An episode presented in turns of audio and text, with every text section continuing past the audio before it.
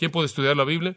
Escuche, tiene que ser el quién correcto o el cómo no va a importar. ¿Ha nacido usted de nuevo? ¿Está controlado por el Espíritu? ¿Está orando? Si lo está, puede abrir las páginas de este libro y Dios va a abrir sus verdades a su corazón.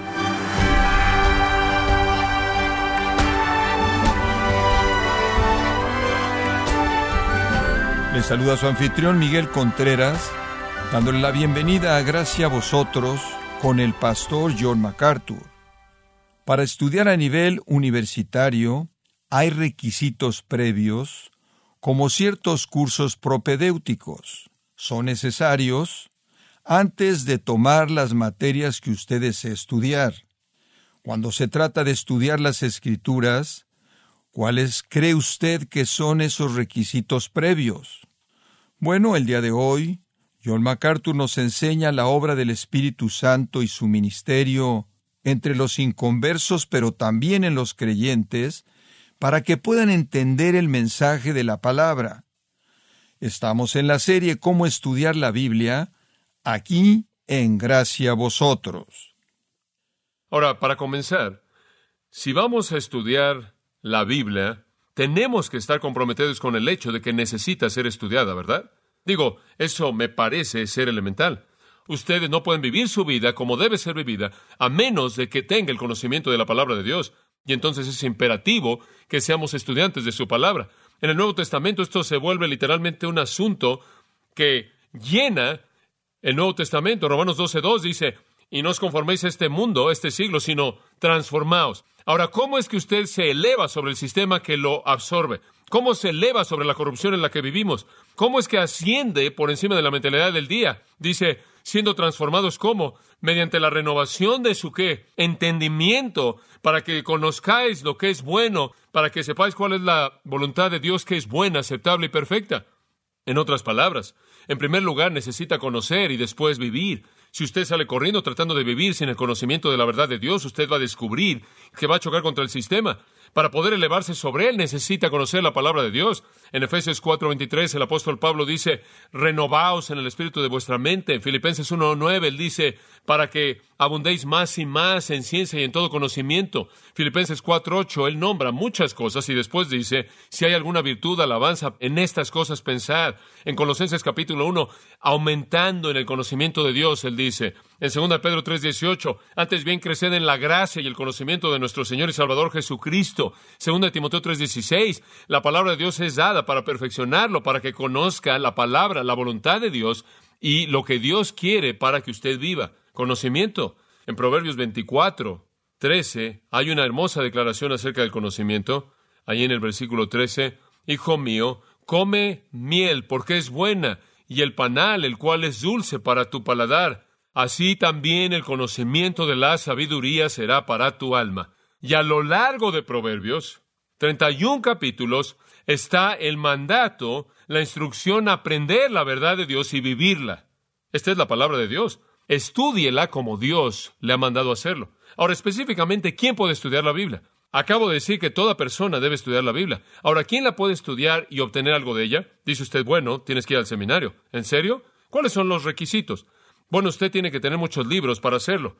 Bueno, soy demasiado nuevo, no sé. Bueno, he tratado de entenderlo, pero hombre, estas palabras, todas esas palabras son tan difíciles. No la entiendo. Bueno, mi esposa es buena, pero yo soy flojo, yo soy malo. ¿Quién la puede entender?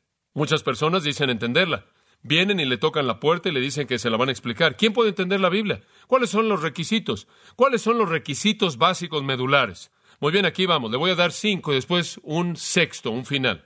Número uno, ¿quién puede entender la Biblia? Solo los creyentes. Solo los creyentes. En primer lugar, necesita ser cristiano, un verdadero cristiano, un creyente, nacido de nuevo, regenerado. Dice usted, bueno, ¿me estás diciendo que si no eres cristiano no puedes entender la Biblia? Eso es correcto. Permítame mostrárselo. Primera de Corintios 2.14. Quiero llegar un poco hasta eso, así que permítame comenzar en el versículo 10. Este es algo tremendo, un principio tremendo. Pero Dios, ahora observe esto, nos la reveló por su Espíritu. Ahora Él las se refiere a las verdades de Dios, los principios de Dios o la revelación de Dios o la palabra de Dios. ¿Quién la recibe? Dios nos la reveló por su Espíritu. Ahora quiero que observe esa pequeña frase, nos la reveló. Nos, esa palabra en el versículo 10. Ahora eso no podría parecer demasiado importante en español, pero en el griego es, porque en el griego viene al principio de la oración, a nosotros, y está en la forma enfática. Y lo que Pablo está diciendo es que la revelación de la verdad de Dios es a nosotros. Y en nosotros se refiere a creyentes. Observe esto en contraste a aquellos a los que se ha estado refiriendo. Porque desde el 1.18 hasta el 2.9, él está hablando acerca de lo ignorante que son los filósofos del mundo en relación con la palabra o con la verdad de Dios. No la pueden conocer. ¿Por qué? Por el versículo 9. Ojo no vio, en otras palabras, no lo pueden ver empíricamente.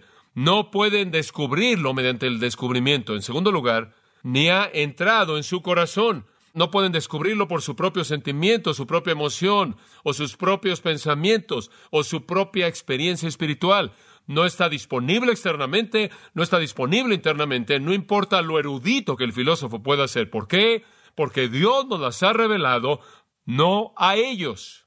Esa es la implicación. No está disponible. Hay personas en el mundo que hablan sabiduría humana, los príncipes de este siglo, él dice en el versículo 6, pero ninguno de los príncipes conocen la verdad, versículo 8 dice, ninguno de ellos la conocen.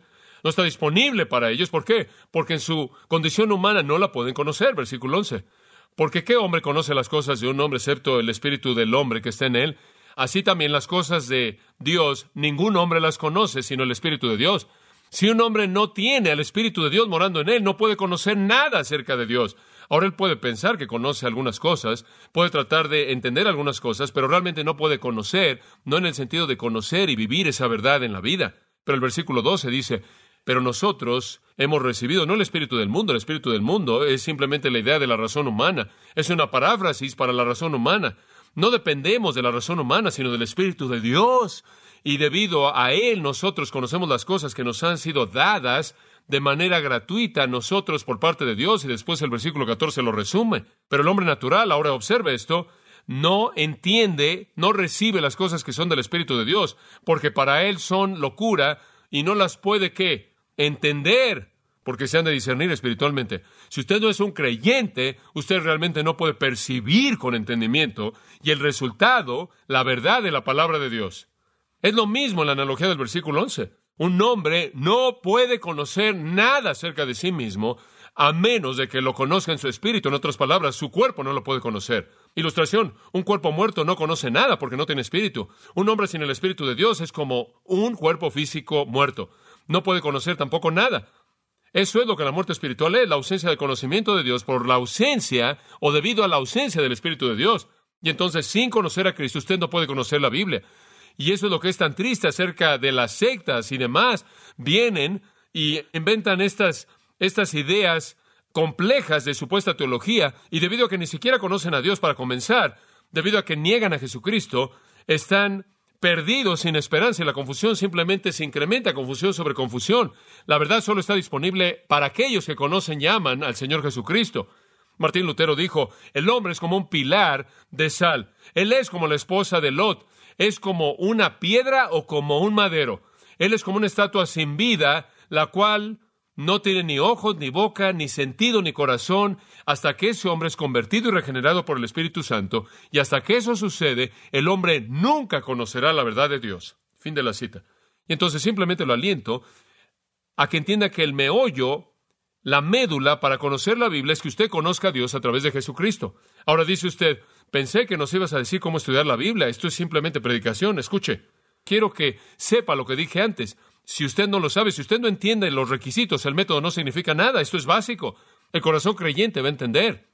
Y sabe una cosa, esto es subrayado por las palabras de nuestro Señor de una manera tan profunda como en ningún otro lugar en la Biblia. En Juan 8:44 le dice a los fariseos, les dice, vosotros sois de vuestro padre el diablo.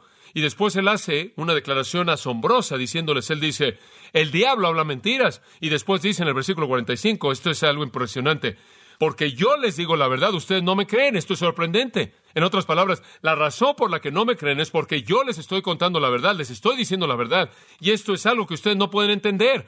Ahora ese es el estado del hombre regenerado, de un hombre no regenerado. Esa es la condición de un incrédulo. Usted le habla la verdad y no la recibe porque es la verdad y no la puede entender. Hay un segundo principio. Para estudiar la Biblia usted debe ser diligente. No solo nacer de nuevo, sino diligente. Diligente. Y este es un gran pensamiento. Ser diligente. Usted no puede estudiar las escrituras de manera ligera. Tiene que haber un compromiso con ello. Permítame mostrarle lo que quiero decir. En Hechos capítulo 17. Hechos capítulo 17. Recordará usted que el apóstol Pablo estaba moviéndose en su ministerio a los gentiles, viajando a diferentes lugares. Él había estado en Tesalónica, procediendo a partir de ahí al sur hacia Berea. Dice en el versículo 10 de Hechos 17, y los hermanos inmediatamente enviaron a Pablo y a Silas de noche a Berea, quienes llegando ahí fueron a la sinagoga de los judíos. Estos eran más nobles que los que estaban en Tesalónica, porque recibieron la palabra con toda solicitud. Y ahora este es maravilloso, hombre, aquí hay mentes abiertas. Hay un grupo que está ahí en medio, en ese pequeño espacio, quieren conocer, y sus mentes están, y sus mentes están abiertas, están listos para recibirla, y escudriñando, escudriñando cada día las escrituras para ver si estas cosas eran así. Por lo tanto, muchos de ellos creyeron. Eran más nobles que el resto porque eran diligentes en su estudio. Y yo creo que eran verdaderos santos del Antiguo Testamento. Yo creo que ellos conocían a Dios bajo los términos del Antiguo Testamento y ahora sus corazones fueron abiertos cuando el Evangelio llegó en su apertura a recibir y escudriñaron diligentemente. Por cierto, el término para escudriñaron o examinaron es un término judicial que significa una investigación. Realmente se metieron esto, investigaron para ver si era verdad. Amado, usted no puede estudiar la Biblia de una manera ligera, superficial. En 2 Timoteo 2.15 dice, procura con diligencia y usa una palabra tremendamente fuerte. Procura con diligencia presentarte a Dios aprobado como obrero que no tiene de qué avergonzarse, que usa bien la palabra de verdad. Escuche, usted necesita ser diligente en su estudio bíblico. ¿Por qué? Para que usted pueda cortarla derecho, trazarla derecho. Porque si usted no lo hace, va a tener algo de qué avergonzarse y usted no será aprobado. Oh, esa palabra probado es una gran palabra, dóquimos, dóquimos, probado, mostrado, se muestra que es de una calidad alta, un cristiano de alta calidad, un cristiano probado, que no tiene fallas por las cuales se va a avergonzar, como alguien que es diligente en estudiar la palabra de Dios, que la traza derecho. La palabra usa bien o corta derecho, es literalmente cortar derecho. Y Pablo estaba haciendo tiendas, y esa era la palabra que él usaba, porque él solía hacer tiendas a partir de pieles de cabras, y él cortaba las partes para que encajaran con el todo. Él no es una él no hizo una tienda de una cabra. No había una supercabra. Entonces tenía que cortar a las pequeñas cabras y hacer que encajaran juntas, ¿se da cuenta? Y él encajaba todas esas piezas juntas y la parte diligente de lo que Pablo está diciendo es que usted tiene que cortar derecho toda porción de las escrituras, de lo contrario el todo no va a unirse. Ustedes, señoras, no pueden hacer un vestido cuando ustedes cosen a menos de que toda parte esté cortada de manera apropiada. Y en términos teológicos, Diríamos que usted no puede ser un teólogo a menos de que sea una exegeta. Usted no puede entender el todo a menos de que entienda las partes. Y entonces debe enfrentar la palabra de Dios cortando de manera derecha toda porción y después encajándolo con el todo. Y eso demanda trabajo. Como le dije antes, G. Campbell Morgan decía, 95% de la inspiración es perspiración, es trabajo. Y en 1 Timoteo capítulo 5 la Biblia indica esto, conforme escribe acerca de los ancianos, dice, los ancianos que gobiernan bien sean tenidos por dignos de doble honor, mayormente los que trabajan duro en la palabra. Y usa copiao, el cual es un verbo griego que significa trabajar al punto de sudar y estar exhausto.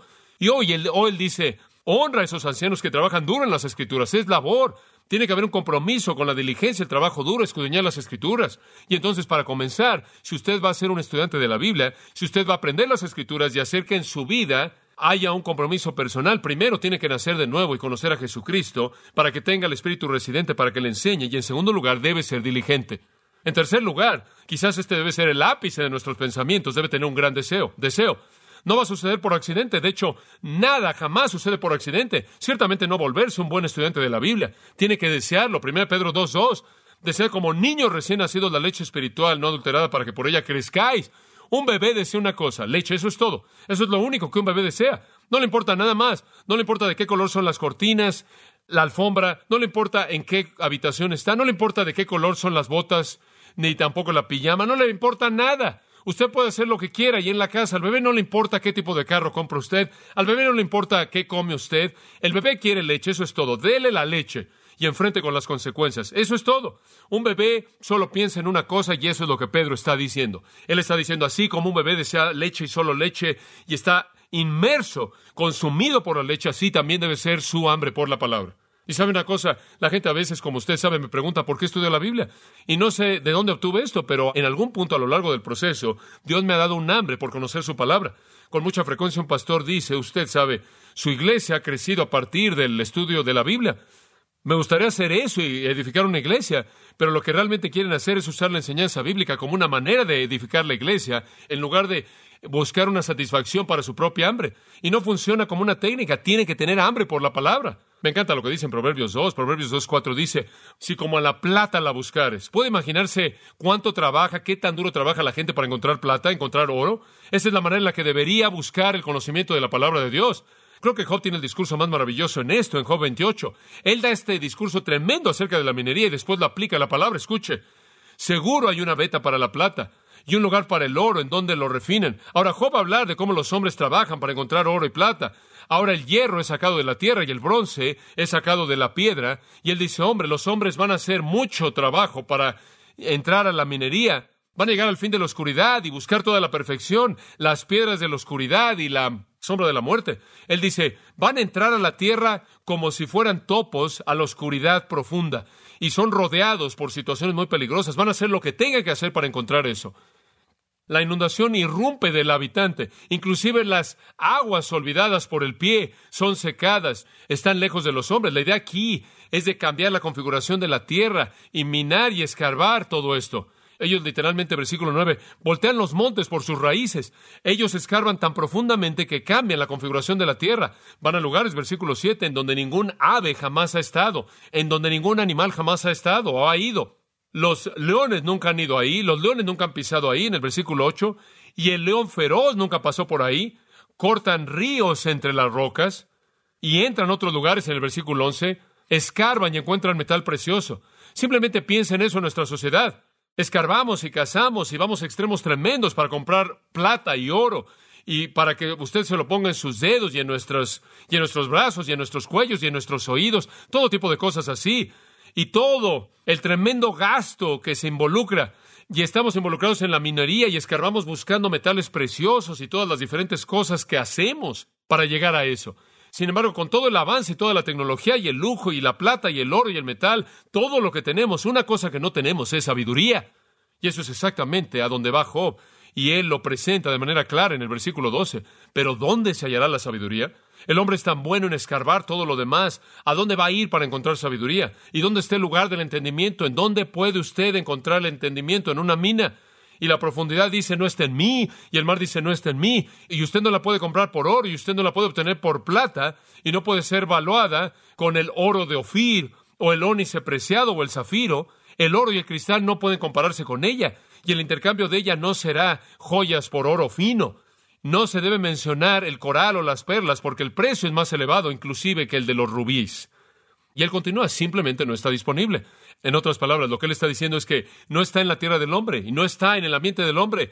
En la economía del hombre la sabiduría no se encuentra. Pero la implicación de lo que está siendo dicho en Proverbios es que el hombre es un insensato que gasta tanta energía por encontrar metal y gasta nada, no gasta nada para encontrar verdad. Que Dios nos ayude a buscar sabiduría en su palabra como los hombres buscan el metal precioso. ¿Tiene un deseo por su palabra? Tiene una pasión abrumadora por su palabra. Job 23, 12, me encanta este versículo. Él dijo, he atesorado las palabras de su boca más que mi necesaria comida. Si llega al punto de trabajar por mi alimento o estudiar su palabra, sería su palabra. Si llegara al punto de comer o alimentarme de su palabra, sería su palabra, porque yo la atesoro sobre cualquier otra cosa. Ese es el tipo de hambre al cual el salmista debió haberse referido cuando dijo, oh, cuánto amo yo tu ley. Él dijo en el Salmo 19, la verdad es dulce más que la miel para mí y que la que destila del panal. Entonces debe haber un gran deseo. Dice usted, bueno, no tengo ese deseo. ¿Cómo obtiene usted ese deseo? Bueno, creo que todas estas cosas que le voy a mencionar se unen y realmente no las tiene usted en un vacío. Si usted simplemente ha nacido de nuevo, ese es el primer requisito, es simplemente el primer requisito. Si usted ha nacido de nuevo y es diligente, esas son simplemente las primeras dos. Si usted ha nacido de nuevo, es diligente y tiene un deseo, simplemente esas son tres y hay más. E inclusive hay más. Y creo que todas se unen. Cuando usted es débil en una, va a ser fortalecida por otra. Así que vayamos a la cuarta. Y simplemente vamos a ver estas últimas dos de manera muy, muy breve. La cuarta es santidad. Creo que para que pueda estudiar la palabra de Dios debe haber santidad. Dice usted, bueno, ¿de dónde sacaste eso? Bueno, permítame mostrarle dos versículos. Eso es todo, de manera muy breve. Quiero que lo entienda. 1 Pedro 2.1. Y mencioné el versículo 2, pero quiero mencionar el 1 en conexión con este. Desechando pues, escucha ahora, desechando pues toda malicia. Ahora la palabra malicia es kakia en el griego, significa maldad, maldad general. Desechando pues toda malicia, todo engaño, hipocresía, envidia y todas las detracciones. En otras palabras, limpia tu vida, santidad, justicia. Limpia tu vida, que tu vida esté pura y entonces desead como niños recién nacidos la leche espiritual no adulterada para que por ella crezcáis. Si el deseo no está ahí, más vale que regreses al versículo 1. ¿Ve usted por qué tiene que tomarlas todas? Usted no va a tener un deseo en un vacío. Si usted nace de nuevo y si usted es santo y es justo, esto es, si está enfrentando con el pecado en su vida, confesándolo y viviendo una vida pura delante de Dios, a partir de esa realidad de haber nacido de nuevo, a partir de la santidad de su vida, va a crecer el deseo diligente por estudiar. Pero usted no puede tener uno y el otro en un vacío. Ahora quiero que observe Santiago 1.21 porque dice lo mismo. Escuche esto, dice al final del versículo 21. Recibid con mansedumbre la palabra implantada. Reciba con humildad la palabra. Ese es un gran pensamiento. Reciba con mansedumbre la palabra. Pero no puede hacer eso a menos de que usted vaya a la primera parte del versículo. Desechando puesto de inmundicia y abundancia de malicia, recibid con mansedumbre la palabra implantada. La palabra, como puede ver, no puede hacer su obra en una vida pecaminosa, porque no es algo conceptual, es una realidad viviente. No es solo pensamiento, es vida. Y entonces, ¿Qué es lo que la palabra de Dios nos está diciendo? ¿Quién puede estudiar la Biblia? Alguien que ha nacido de nuevo, alguien que está dispuesto a ser diligente y escudriñar las escrituras, alguien que es fuerte, alguien que tiene un deseo fuerte e intenso por ello, un deseo que nace de la santidad, de la justicia. Y en quinto lugar, para estudiar la palabra de Dios de manera eficaz, debe estar controlado por el Espíritu, controlado por el Espíritu. He estado leyendo un libro escrito por un escritor secular acerca de una personalidad religiosa muy conocida, bien conocida. Y he estado leyendo a lo largo del libro y ha estado hablando, evaluando y criticando y haciendo declaraciones tremendas acerca de este hombre y otras partes de su ministerio. Ha sido muy interesante para mí conforme he leído el libro y creo que he tenido más que un deseo, una necesidad por este libro que cualquier otro por mucho tiempo, por querer hablar con el autor. Si pudiera tan solo sentarme con él y preguntarle, ahora, ¿qué quieres decir con esto? ¿O cómo sabes que esto es verdad? ¿O cómo apoyas esto? ¿O cuál es la base de esta declaración? Simplemente he querido hablar tanto con él y al pensar en eso, con frecuencia he pensado en lo maravilloso que es estudiar las escrituras y saber que no solo tengo la página en mi mano, sino que tengo al autor en mi corazón, porque el Espíritu de Dios es el Maestro. Observe 1 Juan 2.20. 1 Juan 2.20.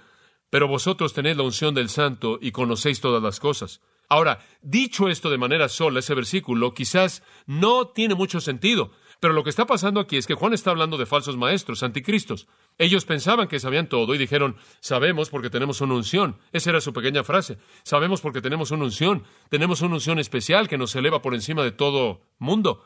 Y Juan está diciendo al cristiano, oye, tú eres el que tiene la unción, tú eres el que tiene la unción, ustedes tienen la unción, no alguna fantasía, no alguna unción fantástica, mística, tienen la unción del santo y conocen todas las cosas. Y allí en el versículo 27 él explica el mismo pensamiento. Pero la unción que recibisteis de él permanece en vosotros. Sea lo que es esta unción que vive en nosotros, ¿quién es? Es el Espíritu de Dios. El Espíritu de Dios está viviendo en nosotros de tal manera que no necesitamos ningún maestro humano porque Él nos enseña. ¿Y qué es lo que Él está diciendo ahí? Que no necesitamos maestros que enseñen sabiduría humana. Y lo que Él está diciendo ahí es que no necesitamos maestros que enseñen sabiduría humana. ¿Por qué? Porque tenemos una unción al Espíritu de Dios. Y entonces, amados, es obvio que necesitamos nacer de nuevo, ser diligentes, tener un deseo fuerte, vivir una vida santa y estar llenos del Espíritu, estar controlados por el Espíritu, porque el Espíritu es el que enseña y aplica la palabra de Dios. Hay otra cosa, y cierro. Todo esto tiene que unirse en una atmósfera de oración. Si usted quiere escribir una sexta, ahí está. Y sin embargo, no es una sexta. Podría encerrar un círculo alrededor de las cinco y encerrarlo todo. Oración. Yo creo que nuestro estudio bíblico debe nacer de la oración. Tantas veces oro, hago la oración simple, Señor, conforme estudio tu palabra, enséñame tu verdad, enséñame lo que debo conocer. Nunca llegaré a las escrituras sin buscar a Dios en oración. Y entonces dice en Efesios 1, Pablo dice, oro por ustedes. ¿Por qué oras, Pablo? Para que el Dios de nuestro Señor Jesucristo, el Padre de Gloria, os dé espíritu de sabiduría y revelación en el conocimiento de Él, para que sean alumbrados los ojos de vuestro entendimiento, para que puedan conocer. Escuche, Pablo dice, estoy orando por ustedes. ¿Por qué estás orando, Pablo? Para que puedan conocer, para que sus ojos sean abiertos, para que entiendan, para que vean la verdad.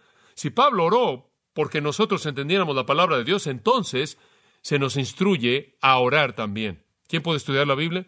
Escuche, tiene que ser el quién correcto o el cómo no va a importar. ¿Ha nacido usted de nuevo? ¿Tiene un deseo fuerte en su corazón? ¿Es diligente? ¿Santo? ¿Está controlado por el Espíritu? ¿Está orando? Si lo está, puede abrir las páginas de este libro y Dios va a abrir sus verdades a su corazón. Oremos juntos. Te honramos, Padre, por tu palabra. La disfrutamos, la amamos porque nos habla de ti. No adoramos el libro, sino que exaltamos al libro porque nos permite adorarte a ti. Que conozcamos, que sepamos que tú eres revelado aquí. Fuera de este libro todo es misterio. Entonces la amamos como el salmista la amó, que hallemos que su sabor es dulce como la miel.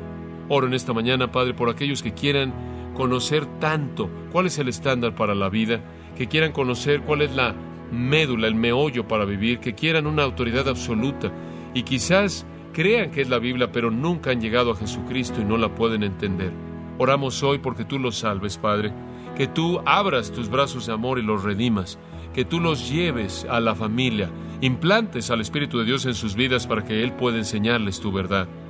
Dios, que sepamos que este es un libro escrito para todo hombre, que en nuestras manos no tenemos un símbolo de algo, sino la realidad misma, tus palabras mismas, que nuestros corazones estén insatisfechos hasta que se hayan deleitado diario en tu verdad. Te damos la alabanza en el nombre de Cristo. Amén.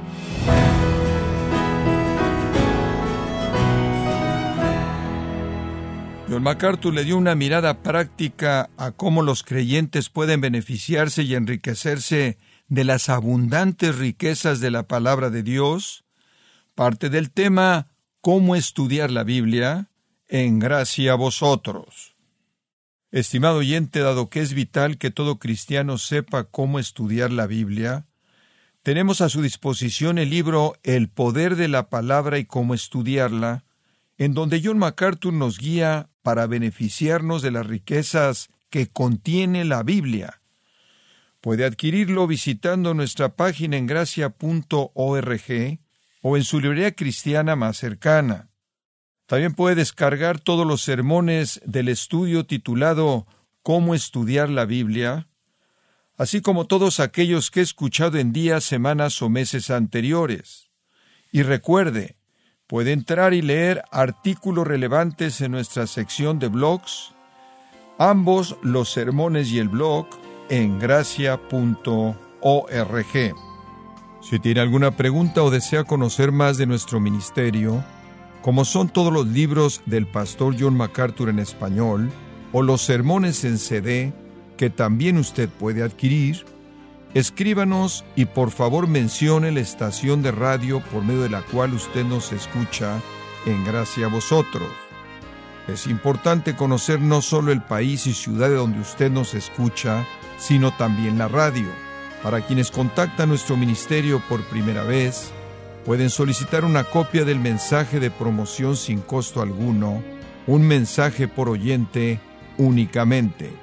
Si usted vive en los Estados Unidos o Puerto Rico, escríbanos a Gracia Vosotros, P.O. Box 4000, Panorama City, California 91412. O puede escribirnos a través del siguiente correo electrónico radio arroba gracia punto org.